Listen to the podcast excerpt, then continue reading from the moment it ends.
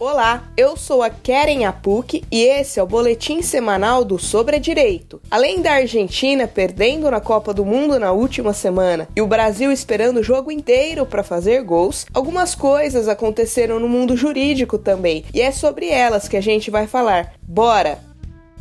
Em 2014, no estado de Goiás, um cara roubou uma moto e fugiu do local em alta velocidade. Ele foi visto por policiais militares e, na rota de fuga, bateu a moto em outro veículo. Ele se machucou e foi encaminhado para um hospital. Depois disso, ele teve o descaramento de entrar com uma ação para receber o seguro DPVAT, que indeniza vítimas de acidente de trânsito. Não bastasse o absurdo de entrar com uma ação dessas, em primeira instância ele ganhou. A sentença determinou que a seguradora pagasse para ele 13.500 reais, é mole? A seguradora responsável recorreu, alegando que ele estava fugindo da polícia no momento do acidente e que a atividade delituosa não merece guarida do ordenamento jurídico. O relator do recurso disse que, embora a lei preveja indenização independente de culpa, não dá para desprezar o princípio do direito, segundo o qual o agente não pode se beneficiar da própria torpeza. Além disso, a vítima do roubo da moto provavelmente nem foi ressarcida ressarcida dos prejuízos que sofreu. Assim, o Tribunal de Justiça de Goiás reformou a decisão e julgou a pretensão do ladrão de motos improcedente. Além disso, ele ainda teria que pagar mil reais de honorários advocatícios para outra parte se não fosse beneficiário da justiça gratuita.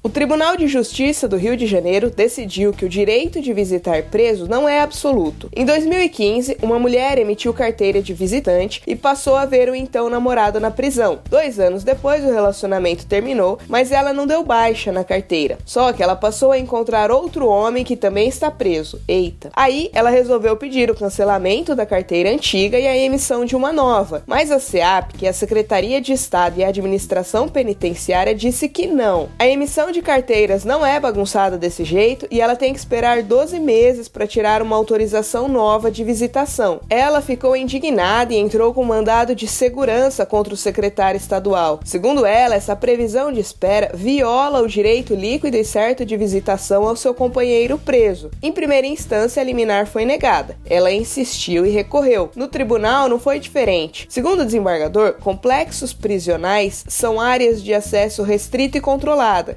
Então, a administração pode sim adotar medidas de controle de ingresso, permanência e saída de pessoas. Até teve voto vencido de desembargador que entende que a mulher teria direito à nova autorização, já que ela provou a união estável com o atual namorado e já faz um tempo que o prazo mínimo para emissão de novo documento passou. De qualquer forma, essas visitas não vão rolar tão cedo. Será que o relacionamento dura? Um casal de mutuários do programa Minha Casa Minha Vida teve valores do financiamento cobrados acima do contratado e por isso seus nomes foram parar nos cadastros de inadimplentes. Apesar das tentativas inúmeras para resolver junto à Caixa, perdendo horas de trabalho e lazer, a instituição não corrigiu o erro. Restou ao casal entrar com uma ação judicial para resolver, sem novidades, né? O Tribunal Federal da Quarta Região condenou a Caixa a indenizar o casal em dois mil reais por perda do tempo útil, ou seja, a conduta negligente do banco constitui dano moral à luz da teoria do desvio produtivo do consumidor. O consumidor não pode precisar desperdiçar seu tempo deixando de fazer algo que ele precise ou queira fazer para resolver problemas criados pelo fornecedor. Além dos dois mil reais por causa da perda do tempo útil, a Caixa ainda vai ter de pagar 10 mil reais por ter negativado o nome deles indevidamente. Não seria mais barato corrigir só os cálculos? Um viúvo publicou um vídeo no Facebook afirmando que sua esposa morreu por causa do tratamento realizado no hospital após uma cirurgia para a retirada do útero. O problema é que o hospital ficou chateado, entrou com uma ação de indenização e provou que a mulher morreu por conta de um aneurisma e um mal súbito, sem qualquer relação com a cirurgia. Ou seja, não houve culpa ou dolo profissional do hospital. O juiz da terceira vara civil de Rio Verde, em Goiás, achou que o conteúdo do vídeo foi difamatório e ofensivo A gente não pode sair por aí dizendo o que quer, ofendendo a imagem e a honra objetiva dos outros. Se isso acontecer, cabe ao judiciário intervir. O homem foi então condenado a pagar 5 mil reais em danos morais a cada um dos três sócios do hospital, além de se abster de fazer mais desabafos difamatórios em vídeos, sob pena de multa no valor de 20 mil reais. Que chato, né?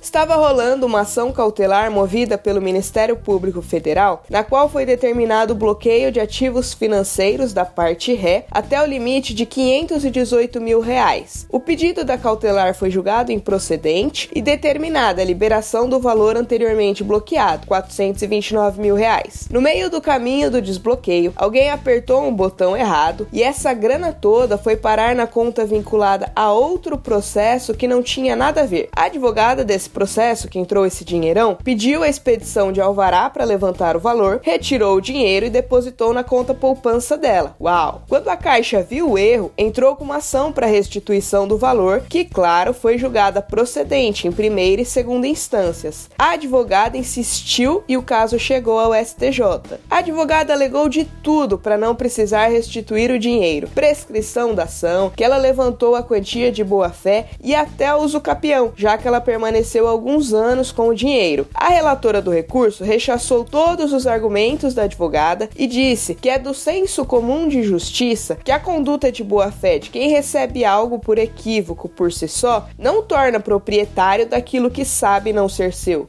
Se não é seu, você sabe que não é seu, devolve. Um carteiro foi entregar uma encomenda e o destinatário recusou. Era cerveja. O carteiro achou que seria uma boa ideia pegar uma das garrafas que estava vazando e consumir no refeitório do serviço após o expediente. Por causa disso, ele foi dispensado por justa causa, pela quebra da fidúcia. Ele entrou com uma ação na Justiça do Trabalho para reverter a dispensa e ser reintegrado ao emprego. Em primeira instância, ele perdeu. O juiz entendeu que ele violou o código de ética dos Correios ao apropriar-se de objetos objeto que não lhe pertencia e consumir seu conteúdo. Ele recorreu. O TRT da terceira região também não lhe deu razão. Embora ele tenha alegado inexperiência no cargo e ausência de treinamento adequado, a desembargadora também entendeu que ele mereceu a demissão por justa causa. Segundo ela, o trabalhador, além de fazer uso de bebida alcoólica em seu ambiente de trabalho, apropriou-se de bem de terceiro, na contramão dos princípios constitucionais afetos à administração pública, como eficiência legalidade e moralidade. Parece brincadeira, né? Em Ipameri, Goiás, o juiz da primeira vara civil determinou a suspensão da carteira de habilitação, apreensão do passaporte e bloqueio de todos os cartões de crédito de um homem que está devendo para um banco até que ele pague a dívida. Tá rolando uma ação judicial em que o banco tenta receber uma dívida de pouco mais de 14 mil reais. O devedor pediu a designação de audiência de conciliação, que é para tentar fazer um acordo no processo, mas não apareceu. O banco alegou que ele movimentou a pesada máquina judicial judiciária fez com que o advogado do banco se deslocasse até a comarca, mas não compareceu, tampouco justificou sua ausência. Aí, pediu a adoção de medidas coercitivas pelo juiz para pressionar o devedor a pagar a dívida. Ao analisar o caso, o juiz até entendeu que as medidas seriam um tanto drásticas, mas como as publicações do cara no Facebook e no Instagram demonstram que ele leva uma vida de luxo e ostentação, com viagens rotineiras nacionais e internacionais, e os seus seu salário teoricamente não lhe proporcionaria isso, o juiz mandou bloquear tudo: carteira de habilitação, passaporte, cartões de crédito. Segundo ele, o que o cara gastou para viajar aos Estados Unidos a lazer seria suficiente para pagar a dívida com o banco. O juiz ainda fez um comentário reflexivo a respeito. Como é possível uma pessoa fazer diversas viagens internacionais todo ano e mesmo assim não ter um numerário em conta bancária e não ter bens registrados em seu nome, sequer um único veículo? O padrão de vida evidenciado para a sociedade revela a ocultação de bens do devedor. Fica aí ostentando achando que é esperto, vai? A Associação Nacional dos Médicos Peritos da Previdência Social, a NMP, questionou em sede de mandado de segurança uma portaria que previa que nos dias de jogos da seleção brasileira na Copa do Mundo, que forem de manhã, o expediente começaria às 14. Quando os jogos forem à tarde, o expediente seria encerrado às 13 horas. Todo mundo deveria seguir esse horário e compensar as horas não trabalhadas até dia 31 de outubro. Nada disso. Segundo o ministro que proferiu a decisão liminar no mandado de segurança, essa obrigação é irrazoável. Os servidores não podem não trabalhar por fato alheio à sua vontade e, além disso, ser obrigado a compensar horas depois com expedientes mais longos. O médico que quiser trabalhar vai poder trabalhar. As repartições vão ter de abrir no horário regular em dias de jogos. Ou seja, assiste jogo da Copa só quem quer.